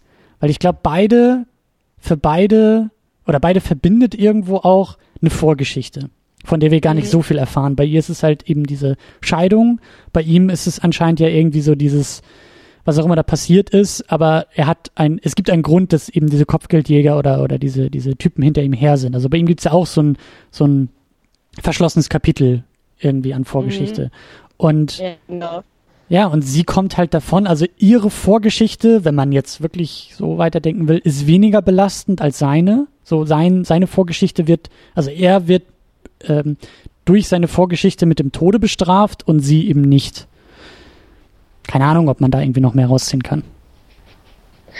Ja, das ist, hm, das ist tatsächlich irgendwie eine knifflige Frage, weil ja, er hätte ja im Prinzip genauso davon kommen können, wenn diese Kopfgeldjäger nicht gewesen wären. Die übrigens auch wieder eine Sache waren, weshalb ich den Film tatsächlich zweimal gucken musste, weil ich beim ersten Mal einfach überhaupt nicht verstanden habe, wo jetzt am Ende diese Männer hergekommen sind, die ihn plötzlich erschossen haben. Weil ich wahrscheinlich in dem Moment, als sie ein oder zweimal vorher nochmal auftauchen, einfach geblinzelt habe oder so. Ja. Ähm, ja. bitte einfach erschossen. Ja. Ja, ja, das, äh, das, das kann ich verstehen. Mhm. Ähm, ja, aber ich weiß halt auch nicht. Hm. Ich frage mich auch bei, bei dieser Deutung amerikanischer Traum, das ist irgendwie. Hm. Ich, vielleicht liegt das auch an mir, aber ich denke mir so, warum ist das dann aber eine deutsche Geschichte? Warum ist es diese deutsche Perspektive, die, die auf diesen amerikanischen Traum einspielt? Muss da nicht vielleicht irgendwie auch irgendwas, ähm, so blöd wie es klingt, aber irgendwas Deutsches auch mit reinspielen? Ja, das habe ich mich tatsächlich auch gefragt. Ähm, also ich weiß nicht mehr, wir hätten im Prinzip, wenn wir uns das jetzt mal so unter Strich angucken, dann haben wir hier den, den amerikanischen Traum, der aber nicht für alle aufgeht. Und ähm, also in Englisch habe ich überhaupt keine Antwort drauf. Nein, das ist, es ist auch keine Frage, die jetzt irgendwie ja. beantwortet werden muss. Das ist einfach nur eine Frage, die ich mir gestellt habe und bei der ich auch nicht weiß, ob ich, ob ich die überhaupt stellen kann oder darf an den Film. Aber hm, ja. Es kann halt irgendwie doch nicht jeder alles schaffen oder so. Ja, ja, ja. Ja, aber ich glaube, ich glaube, da sind wir auch schon beim Thema Berliner Schule, weil ich glaube, so so schwierig wie das immer ist mit diesen Strömungen und irgendwie Gruppierungen und so wie ich das verstanden habe, ist die Berliner Schule eben auch eine Art, ähm, also es ist, glaube ich, keine, keine selbst ausgeschriebene Gruppierung oder, oder kein, kein, kein, wie soll man sagen, ähm, per Pamphlet formulierter Stil oder Herangehensweise an Film, wie zum Beispiel diese Dogma 95-Bewegung, die ja dann auch gesagt hat, hier sind unsere Thesen und so wollen wir arbeiten mhm. und das und das sind jetzt irgendwie, ne? Sondern das ist, glaube ich, eher so eine Sache, die so von außen rangetragen wurde und so, so ein Label, was irgendwie, glaube ich, Sachen zusammenwirft, die, glaube ich, gar nicht so sehr im selben Kontext irgendwie gemacht oder gedacht wurden. Ähm, Deswegen kann man, glaube ich, da auch schon irgendwie mit Kritik ansetzen und hinterfragen, ob, das, ob es die Berliner Schule überhaupt gibt, wenn sie sich nicht selber irgendwie formiert hat. Aber ich glaube, das ist irgendwie schon so, unabhängig wie man es nennt, aber das ist irgendwie auch so eine Sache, die durchaus irgendwie eine Spielart des deutschen Films ist, um es mal so auszudrücken. Also dieses Reduzierte, dieses, dieses, ähm, auch, glaube ich, eher ein stilistisches Formspiel als jetzt eine sehr durcherzählte Geschichte zum Beispiel. Ähm, und da, das, das, da, da, da spielt der Film ja durchaus mit rein. Also das, das macht er ja alles sehr bewusst so, wie er arbeitet. Er bleibt so stumm, mhm. er bleibt so ruhig und er weigert sich vielleicht auch irgendwo eine größere Geschichte erzählen zu wollen, möglicherweise. Oder er macht es zumindest schwer, da tiefere Themen, größere Themen irgendwie ähm, zumindest in erster Instanz irgendwie zu sehen. Ich glaube, da kann man was rausziehen, aber so wie wir das auch gemacht haben, das ist, glaube ich, alles so ein bisschen fragender und ein bisschen, ein bisschen unsicherer irgendwie von uns aus. Ähm, aber ich glaube, das ist alles so Absicht. Mhm. Und wie gesagt, ich glaube, das ist auch so eine Spielart des deutschen Films, die mir gar nicht so sehr liegt, bei der ich, glaube ich, nicht so ein großer Fan von bin. Wie ist es bei dir? Ah, ich finde das auch ganz schwierig. Also ähm, ich finde es halt grundsätzlich immer ganz gut, sich gegen so, weiß ich nicht, Hollywood-Erzählmuster oder sowas ähm, aufzulehnen. Ich habe mich halt tatsächlich irgendwie, während ich den Film geguckt habe, oft gefragt, wie der wohl halt in der Hollywood-Version wäre. Dann ähm, hätten Böhme und Emily auf jeden Fall schon mindestens zweimal irgendwie heimlich gebumst und ähm, alle möglichen anderen Sachen wären passiert und ich glaube, man hätte die Beinamputation vielleicht auch doller gesehen und so. Ähm, Kommt drauf an, wer ihn gemacht hätte, ne? Wenn es ein Tarantino ja, gewesen ja, wäre, dann hätten ja, sie alle irgendwie am Ende drauf, drauf, wären sie drauf gegangen. Ja, also man hätte da auch ganz, ganz viel in andere Richtungen verreißen können und irgendwie, also eigentlich finde ich das von daher so, weil es hätte viel plumper inszeniert werden können, von daher finde ich eigentlich so, so die Subtilität bei der ganzen Sache ähm, an sich ist es ganz gut gedacht aber ich frage mich, ob das nicht irgendwie ein bisschen übertrieben ist, weil irgendwie naja, ich habe schon echt aufmerksam geguckt. Ich habe irgendwie für den Plot wichtige Sachen trotzdem nicht mitbekommen. Das ist einfach nicht so sinnvoll, wenn man eine Geschichte erzählen will, finde ich. Ja. Ähm, Ja. naja, aber Ja. mir geht's einfach.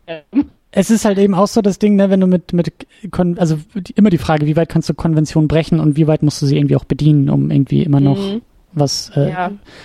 Spannendes, Interessantes, was Eigenes irgendwie zu liefern. Aber das, das stimmt schon. Also diese, diese, ich weiß halt eben auch nicht, ob das so eine bewusste Verweigerung, also was ja auch was Positives sein kann, aber ein, also ob das, Mhm. ob das so eine bewusste, ein, ein, ein, ein bewusstes ähm, Andersmachen ist äh, des Filmes, dass er eben so ruhig bleibt und dass er vielleicht auch ich habe das Gefühl, er bedient durchaus auch Western-Klischees und gleichzeitig verweigert er sich gewissen Western-Klischees. Ja, ja zum Beispiel, also ich habe halt ähm, auch so ein bisschen hin und her überlegt, wer denn da jetzt eigentlich, wenn man halt von einem Western ausgeht, wo es immer einen Guten, einen Bösen gibt und vielleicht sogar noch eine Frau dazwischen steht und also meine erste Überlegung war, die Guten sind die Reisenden und die Bösen sind die Natur. Schön. kann man, das kann man ohne weiteres so unterschreiben, aber wenn man jetzt zum Beispiel irgendwie von, von einem positiven Helden und einem bösen Helden ausgeht, da, danach kann man ja die Geschichte zum Beispiel gar nicht so richtig auflösen. Also wenn man das jetzt irgendwie, ich glaube, also ich hatte immer so den Eindruck, dass der Journalist sich so als der, der gute Westernheld irgendwie darstellen will oder so, oder dass der halt so dargestellt wird, dass er sich so darstellen will. Und das aber auf jeden Fall für die gar nicht so hinhaut. Also mein, im Endeffekt läuft der Betrunkene in eine Bärenfalle, könnte man jetzt mal so ganz runtergebrochen sagen. Also vielleicht ist es auch einfach Genrekritik sozusagen oder halt irgendwie so eine Brechung von so Klischees. Ähm, Ja. ja. Oder es soll halt irgendwie so eine, so eine Skizze sein, vielleicht auch. Also ich hatte tatsächlich so den, ich hatte so das Gefühl, dass der Film vielleicht irgendwie einfach so ein bisschen, bisschen fragmentarisch oder halt skizzenhaft ist, einfach was so die, die Leute, also was die Charaktere angeht, was die Hintergrundgeschichten angeht und so und naja, also das kann man vielleicht auch einfach so machen. Ist nur halt immer ein bisschen schwierig zugänglich. Das auf jeden Fall. Also das ähm, skizzenhaft und, und das, das ist auch ein gutes Stichwort. Und auch ähm, die Verweigerung von Klischees. Also ich glaube, also klar, die Bilder und irgendwie auch die Musik, das ist schon alles sehr, sehr äh, dem, dem Genre zugetan. Ähm, ich glaube auch so manche Plotpoints, wenn da irgendwie den, der Fluss überquert werden muss und von der eigentlich geplanten Route abgewichen werden muss und irgendwie die Reise abgebrochen werden muss und so. Das ist, glaube ich, jetzt auch nicht unbedingt so die, die Neuerfindung des Rades. Aber Nee. was, was du gerade so gesagt hast, so mit gut-böse, eigentlich so eine Gerechtigkeitsverhandlung. Ähm, ich kenne mich auch nicht jetzt so mega gut mit dem Western aus, aber da würde ich auch sagen, ja, doch, das ist ja irgendwie schon auch immer ein Teil des Westerns, gut gegen böse und irgendwie den, den, ähm, den Outlaw, der ja wirklich dann immer von außen kommt, irgendwie da in die Ortschaft und da dann irgendwie für Recht und Ordnung äh, sorgt, indem er dann eben so das Böse auch personifiziert durch den einen Gangster da irgendwie dann umlegt und es kommt zum großen Showdown und das sind eben so Sachen, die da fehlen. Aber ah, wobei, ja, da muss ich jetzt mal einhaken beim Showdown. Es gibt ja im Prinzip einen Showdown. Also mit dem rechnet natürlich keiner. Ich habe gedacht, als sie da in Telegraph Creek angekommen sind, ähm, Böhme und Emily, dass alles gut ist. Und dann kommen ja plötzlich diese ähm, Kopfgeldjäger und legen Böhme um und Emily legt dann aber die Kopfgeldjäger um. Da habe ich gedacht, vielleicht soll das der, der Showdown sein, wo sich dann plötzlich alle erschießen. ja, Nur, ja. Da, ja, ja, nur dass der halt irgendwie unter etwas anderen Bedingungen stattfindet.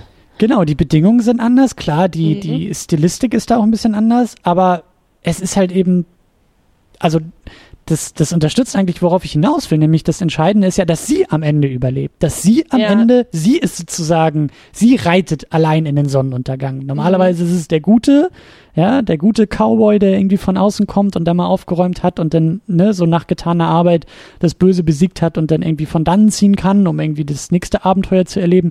Und das ist jetzt ja sie. Ja, Ohne, sie, oh, hm? Vielleicht ist sie einfach der gute Cowboy.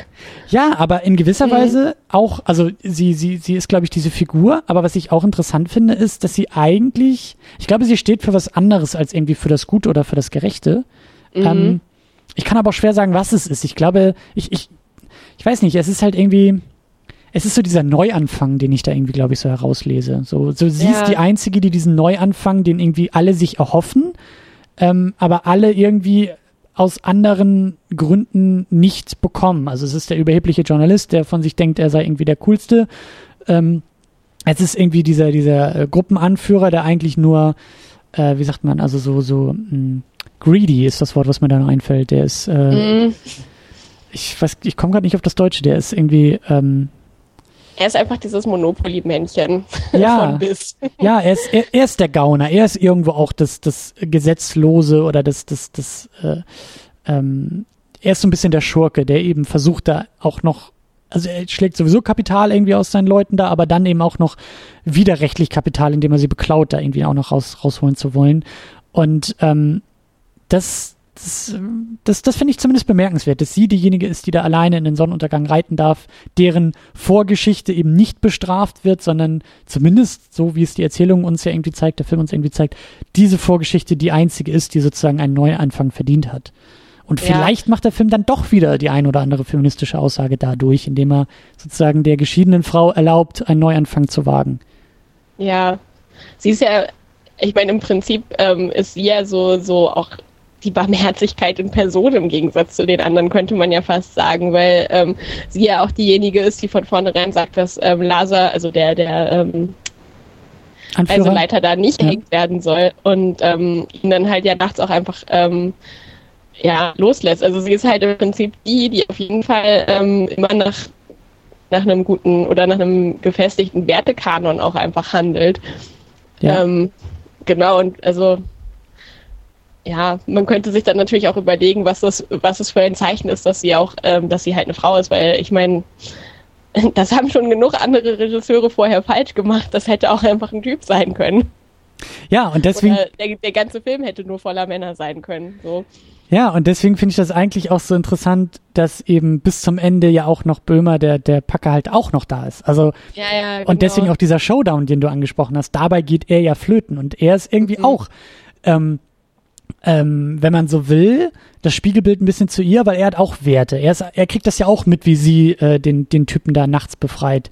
Ähm, mhm. Und er kommentiert es ja auch am nächsten Tag und sagt, hier, äh, das war aber mutig von dir. Also die sind da schon sehr stark auf einer Wellenlänge und er ist ja auch derjenige, der eben so Respekt vor der Natur hat, Respekt vor den Einwohnern hat. Also er ist irgendwo auch ein, ein, ein moralisch ähm, nicht einwandfreier, aber er ist zumindest irgendwo auch im Ansatz ein guter der dann mhm. aber eben bestraft wird durch diese Kopfgeldjäger, die sozusagen darauf hinweisen und sagen, okay, du bist zwar, du bist zwar cool, du bist zwar gut irgendwie, aber du hast deine Vorgeschichte und diese Vorgeschichte holt dich ein und deswegen stirbst du ja so einen mehr oder weniger tragischen Tod und ähm, ja. Ja, wer weiß, was in der, naja, nicht gezeigten Zukunft im Film noch passiert. Vielleicht kommt der Ehemann von Emily wieder oder so. Ja. Ähm, aber das wissen wir ja zum Glück nicht. Ja, ja. Mhm. Ja, vielleicht hat der Film doch ein bisschen mehr zu, zu bieten, als ich ursprünglich dachte. Also. Ja. Ich musste bei, also bei dem Ende, als sie so alleine weggeritten ist, musste ich auch so ein bisschen an das Ende von From Dusk Till Dawn denken. Weil da ja im Prinzip nach diesem furchtbaren Massaker da im Titty Twister, ähm, ich weiß gar nicht mehr, wie sie im Film heißt, ähm, Juliette Lewis heißt mhm. die Schauspielerin, wo sie dann halt irgendwie ja im Endeffekt ganz alleine da steht, aber halt quasi einen Neuanfang in Mexiko wagen kann oder was auch immer sie dann tut. Aber ähm, sie ist da ja halt irgendwie auch so die Unbescholtene, die da aus allem irgendwie dann doch nochmal ganz gut rauskommt. Hm. Ja, wobei sie natürlich, keine Ahnung, 14 Jahre alt und nicht geschieden ist. das habe ich, das ich aber auch kurz gedacht, äh, gerade so in der Diskussion. Ähm, was halt auch so, so, so ausgelutscht ist, ne? Aber so, ja, Weiblichkeit und Unschuld irgendwie gleichzusetzen. Mhm. Ähm, ja. ist, ist bei ihr aber, glaube ich, gar nicht mal so sehr gegeben. Mhm. Also das, den Eindruck hatte ich jetzt nicht so sehr, dass sie da irgendwie für irgendwas Unschuldiges oder irgendwas Zerbrechliches oder so irgendwie stehen soll, weil ich weiß nicht, sie macht auch nicht so sehr den Eindruck. Sie macht halt eben wirklich diesen Eindruck auch im, im Schauspiel eher wie eine, ja, sie hat so diese Vorgeschichte, so das ist, das ist nichts mhm. Unschuldiges, das ist was Erlebtes und auch etwas Gelebtes und auch etwas Gescheitertes, was sie da irgendwie ist ja, und verkörpert. Eben gerade wenn sie halt irgendwie sich so deutlich als Geschiedene positioniert, dann, dann ist sie ja auf jeden Fall, also kann man sie ja eigentlich im Film gar nicht weiter als irgendwie was Unschuldiges ähm, instrumentalisieren. Also, ja. ja. Zumindest wenn man das nicht vergessen hat, weil das irgendwie in Subtilitäten untergegangen ist oder so. Ja. Das war wahrscheinlich das Einzige, was irgendwie nicht so subtil war, dass man es aus Versehen vergessen könnte. Ja, das stimmt. Das stimmt. Mhm. Ja, aber auch da, das, es wird viel so angesprochen, ne? Es wird echt viel so in Dialogen, anstatt zu zeigen, wird irgendwie viel erzählt, habe ich auch den Ja. Eindruck. Also klar, dann zeigt es sich auch irgendwie, wenn du es weißt, aber das meiste erfährst du irgendwie zuerst in dem Dialog und gar nicht so, gar nicht so aus den Szenen selbst heraus. Aber naja, Mhm. das ist auch ist vielleicht nur eine Kleinigkeit, die, die dann noch irgendwie auffällt. ja. Ja, ja, es ist. Ich fand das gut. Also äh, ich habe ich hab den Eindruck, dass da doch mehr drin steckt in dem Film, aber der irgendwie mehr zum Nachdenken. Also man muss man muss den man muss den man muss da glaube ich mehr durch, um den wirklich zu verarbeiten, um da auch dann wieder mehr rauszuholen. Ja, ich würde fast empfehlen, dass wenn man sich den anguckt, sollte man ihn vielleicht zweimal gucken. Tatsächlich, so mit ein paar Tagen Abstand, weil dann, dann weiß man halt irgendwie auch ein bisschen mehr, worauf man achten soll, weil man vielleicht beim ersten Mal irgendwie Dinge nicht verstanden hat. Und ähm, Ja, ja, also man kann schon auch Dinge daraus ziehen, auf jeden Fall. ja. Und wenn es nur ist, dass man nicht betrunken in Bärenfallen treten sollte. Ist sowieso ein guter Tipp fürs Leben. Also wenn Ja. in Bärenfallen treten, dann nüchtern oder gar nicht. Ja. Nüchtern und nicht in rostige, weil sonst gibt's Blutvergiftung.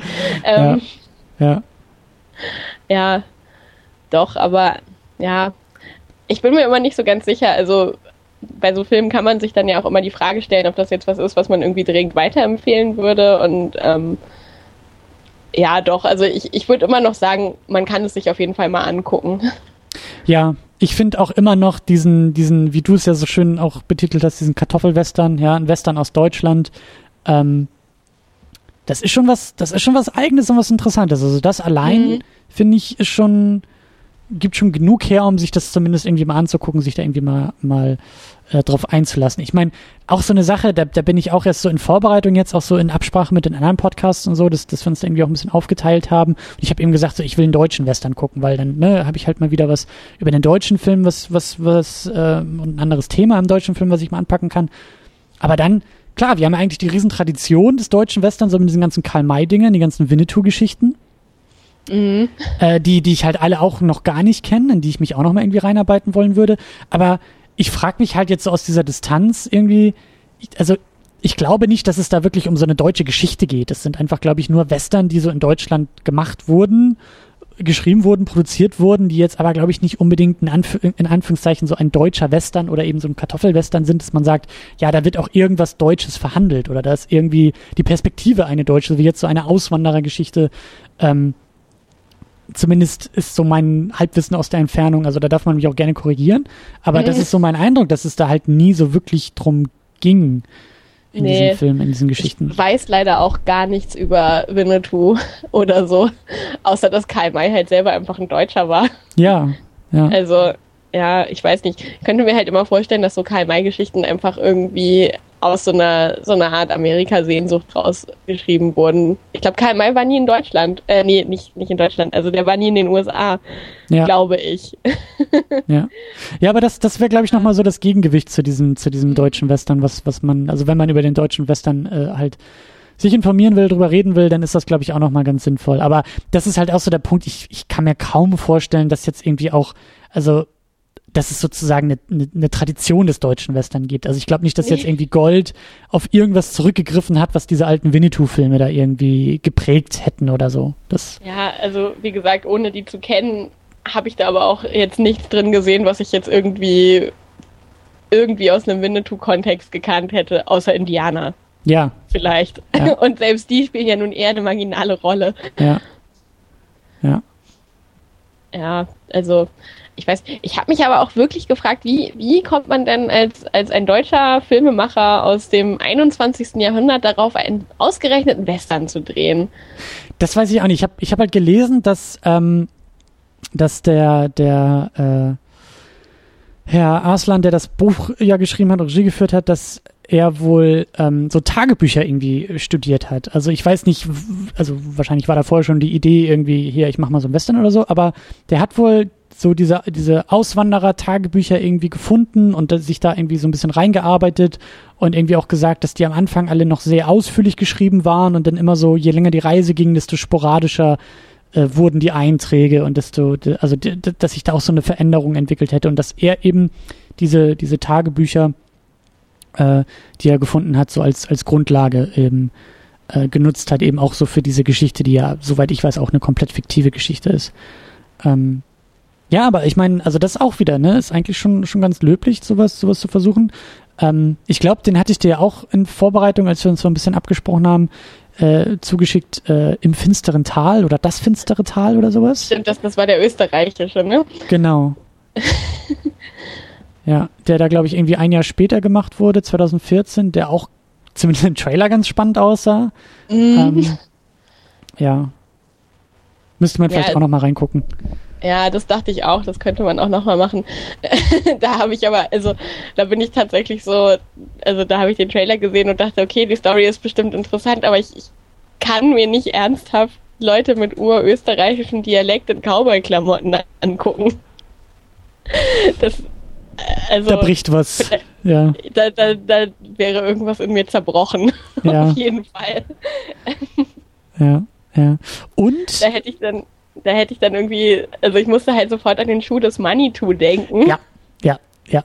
Also der aber eben, äh, also den, den würde ich auch nochmal gerne gucken, auch nochmal gerne besprechen, aber dazu will ich, glaube ich, echt vorher diese, diese Karl May-Digger nochmal noch mal sehen. Auf jeden Fall. Ich glaube, das ist da ganz wichtig. Genau.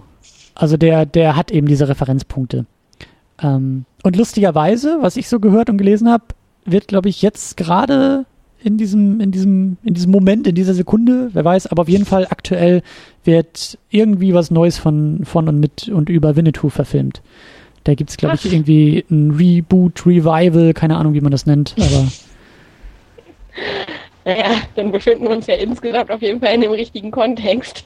Ja, also mhm. ich habe, also das ist jetzt vielleicht noch mehr off-topic, aber ich habe auch mal ein bisschen auf Twitter so rumgefragt, ähm, äh, in, dem, in einem anderen Kontext habe ich mal so ein bisschen drüber nachgedacht, was ist eigentlich, also gibt es einen deutschen Mythos, ja, irgendwie ein, also auch einen filmischen Mythos vor allen Dingen, also ein, ein, so etwas äh, wie zum Beispiel die James Bond Geschichten in England, bei denen du sagst, ja klar, das ist irgendwie das ist England, ja, da ist irgendwie so mhm. dieses ganze, dieses ganze System, so die Geschichte, so der, der, der Staat, die Gegenwart, die Vergangenheit, da fließt ganz viel zusammen und da findet es, ich meine, ja klar, James Bond ist auch irgendwie eine Romanvorlage, aber so in der Gegenwart ist James Bond einfach Film und das ist irgendwie größer als irgendwie mal so eine Geschichte, mehr als ein ständiges Reboot, sondern halt wirklich irgendwie sowas wie so eine eigene Mythologie. Und die Amis haben, die haben ganz viel Mythologien, die haben ganz besonders halt äh, Superhelden und Comicfilme und Comicerzählungen und sowas. Das ist halt irgendwie auch sowas amerikanisches irgendwie, auch so dieser amerikanische Traum und was da nicht so alles aus der Kultur reinwandert. Und ich habe halt echt mal gefragt, was wäre so unser Äquivalent und eben besonders auch auf Film bezogen. Und das bisschen, also ich habe auch sehr viele Fragezeichen zurückgekriegt, also jetzt keine, keine, keine, keine super Beispiele. Aber das, was mich am ehesten gereizt und interessiert hat, war tatsächlich denn so dieser Winnetou-Western. Dass man das vielleicht noch als, als deutschen Mythos irgendwie bezeichnen könnte, auch eben als filmischen Mythos. Und ja. Ja.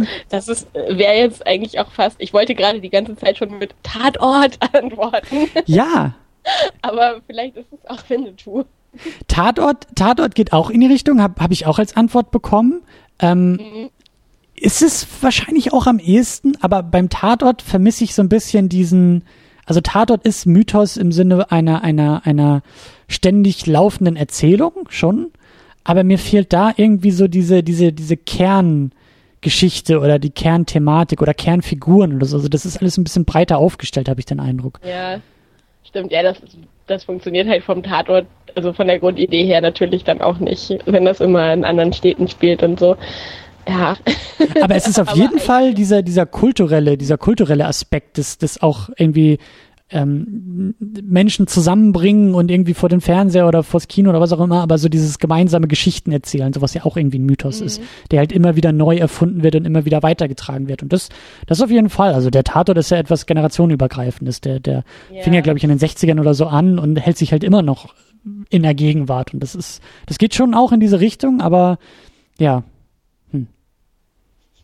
ja, und man glaubt gar nicht, dass so viele Leute sowas Kleinbürgerliches tun wie Tatort gucken, aber irgendwie tun das ja alle. Ich höre da durchaus leichte, leichte Abneigung gegenüber dem Tatort.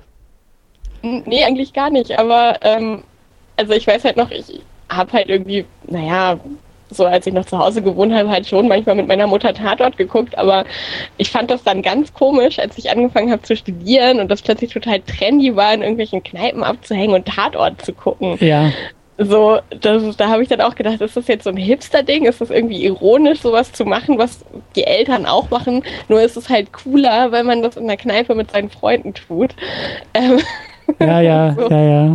Das ist vielleicht auch irgendwie eine Mythenumdeutung oder so. Ähm, ja, aber das ist halt auch, ne, so das, das Aneignen des Mythos. Ja. Im, also das muss ja auch sich über Generationen irgendwie weitertragen. Und das ist halt auch ein Aspekt, der bei den Karl-May-Geschichten, glaube ich, nur so mittelprächtig funktioniert. Zumindest mhm. ist das so mein anekdotischer Eindruck, dass jetzt eben nicht ein, ein also dass, dass, die, dass die Geschichten selbst nicht generationsübergreifend weitererzählt werden, sondern wir haben halt diese alten Filme und die guckst du wahrscheinlich irgendwie mit deinen Eltern oder so und als Kind bist du dabei und trägst sie dann für dich weiter, aber es gibt halt eben nicht diese ständige Weiter weitere Produktion dieses, dieser Geschichte. Mhm. So, und das finde ich halt zum Beispiel bei, bei den James Bond Geschichten so beeindruckend, dass die halt ja, wirklich. Stimmt, da rutscht ja immer noch mal was nach. Genau, und, und eben auch sozusagen für jede Generation neu produziert. Und dann gibt's in den 80ern eher so ein bisschen diese cheesigen Action-Dinger und Daniel Craig macht jetzt halt eher so den Post-9-11 James Bond, der irgendwie ein bisschen rauer und brutaler ist und äh, das fehlt halt, also zumindest bei den Winnetou-Sachen, weil es, also wir kriegen jetzt dieses Reboot oder diese, diese Neuverfilmung, das wird auch nochmal spannend, aber es fehlt halt, es fehlen die letzten Jahrzehnte irgendwie, die Winnetou weitererzählt mhm. hätten, ja. Ja, also vor allem, ich meine, hast du irgendwie als Kind einen Bezug zu Winnetou bekommen? Gar nicht. Also das. Okay, mir, ich, ich auch. Hab, nicht. Ich habe die nie gesehen. Also, ja, keine Ahnung. Ich meine, man kennt es ja einfach irgendwie, weil es einfach so im kulturellen Wissen so abgespeichert ist. Aber, also ich glaube halt tatsächlich, dass es eine Sache ist, die wahrscheinlich spätestens in den 70ern oder so irgendwann mal wirklich out geworden ist. Ja, ja. Ja, ich glaube, die wirklich, also mindestens eine ganze Generation irgendwie übersprungen hat oder, oder ja. vergessen hat irgendwie, ja. Ja, ja weil bringt das Reboot jetzt. Ja, ich dachte auch gerade so, naja, vielleicht ist das ein positiver Aspekt von diesen ganzen Reboots, dass halt einfach so was weiter erzählt und weitergetragen wird. Aber ich weiß gar nicht mehr, wie wir darauf gekommen sind. Wir waren irgendwie, glaube ich, bei den Kartoffel, Kartoffelwestern. ja. ja. Ich mag den Begriff immer noch. Auf jeden Fall. ich finde ihn gut. Ich finde ihn sehr, sehr gut. Ich hoffe, dass auch die Kollegen in ihren äh, Besprechungen den vielleicht aufgreifen werden. Da sind ja doch so einige deutsche, deutsche Western irgendwie mit drin, wenn ich hier noch so auf die Liste gucke. Vor allen Dingen auch so ähm, den DEFA-Western, das finde ich auch spannend. Oh ja, ähm. das ist, finde ich auch echt interessant. Also so die ganzen DEFA-Sachen kenne ich halt tatsächlich von der Doc in Leipzig. Ähm, ja. Und mir war vorher immer gar nicht, naja, ich bin immer so ein bisschen ignorant gegenüber Ostdeutschland gewesen, glaube ich. also so von daher war es wirklich richtig wertvoll für mich, auf ein ostdeutsches äh, Dokumentarfilmfestival zu, zu gehen, weil ich dann einfach gelernt habe, dass sie jenseits der Mauer auch immer Fernsehen hatten. Ja. Und ähm, ja, ich finde es schön zu wissen, dass sie da äh, Western produziert haben. Ja, ja ich stelle mir das sehr skurril vor. Also da, ja. Vielleicht haben wir doch mehr, doch mehr Western-Traditionen, als wir denken. Ja, ich habe ähm, im Wikipedia-Artikel über Western ist auch so eine kleine ähm, Auflistung über Subgenres und da habe ich auch irgendwas über den Isa-Indianer-Film oder irgendwie sowas gesehen, aber das war halt leider so ein roter Link, das heißt, den Artikel dazu gibt es nicht. Aber irgendwie scheint es in Bayern produzierte sehr spezifische Western zu geben oder irgendwie mal gegeben zu haben, auch wenn das wahrscheinlich sehr ähm, also ein sehr starkes Spartengenre ist. Aber, aber, auch, aber auch spannend. Klingt halt so ein bisschen nach Heimatfilm, ne? So der Heimatwestern. Ja, auf jeden Fall. ja, stark. Stark, stark, stark. Ah, weißt du, da, da merke ich so, da, da müsste man, da könnte man jetzt wunderbar Seminare zu halten und Hausarbeiten und Masterarbeiten zu schreiben über die deutsche Tradition oder den deutschen Western. Mhm. Ja. Das wäre wahrscheinlich, also wäre auf jeden Fall ein gutes Thema gewesen. ja. Wo man viel angucken muss und es überhaupt keine Sekundärliteratur zugibt. Also kann man sich richtig viel ausdenken. Das ist eigentlich immer gut. Also, ähm, Grundlagenforschung. Future Medienwissenschaftler, wenn ihr das hört. Genau. Schreibt mir doch bitte eine Hausarbeit über den Isa-Indianer-Film. Genau, das ist so, das, das ist sowieso immer meine Hoffnung, dass am Ende einer Sendung, dass Leute inspiriert werden und dass wir dann so in ein paar Jahren so die, die großen Bücher dann so, aber naja. Genau.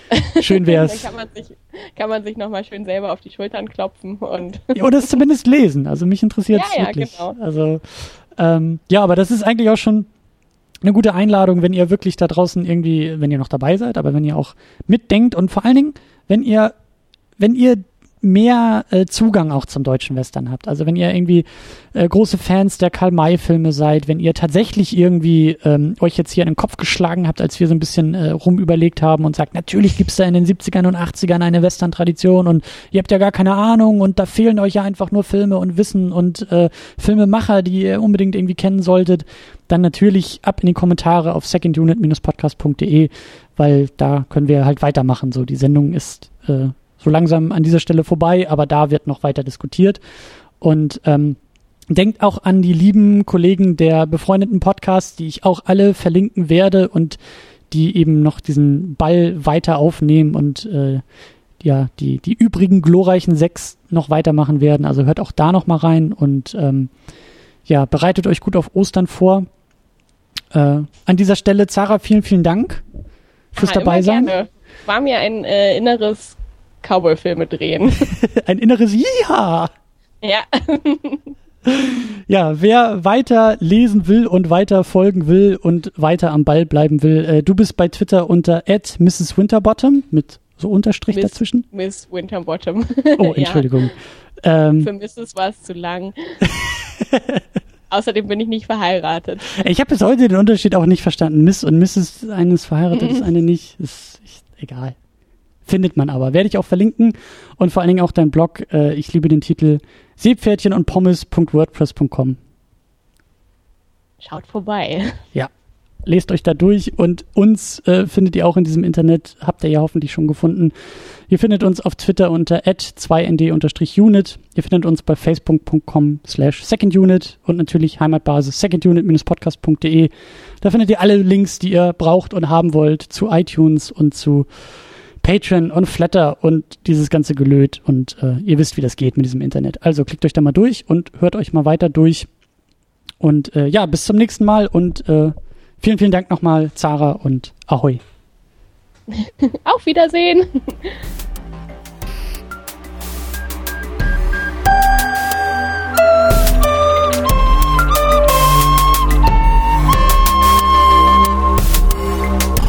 Second Unit. Second Unit.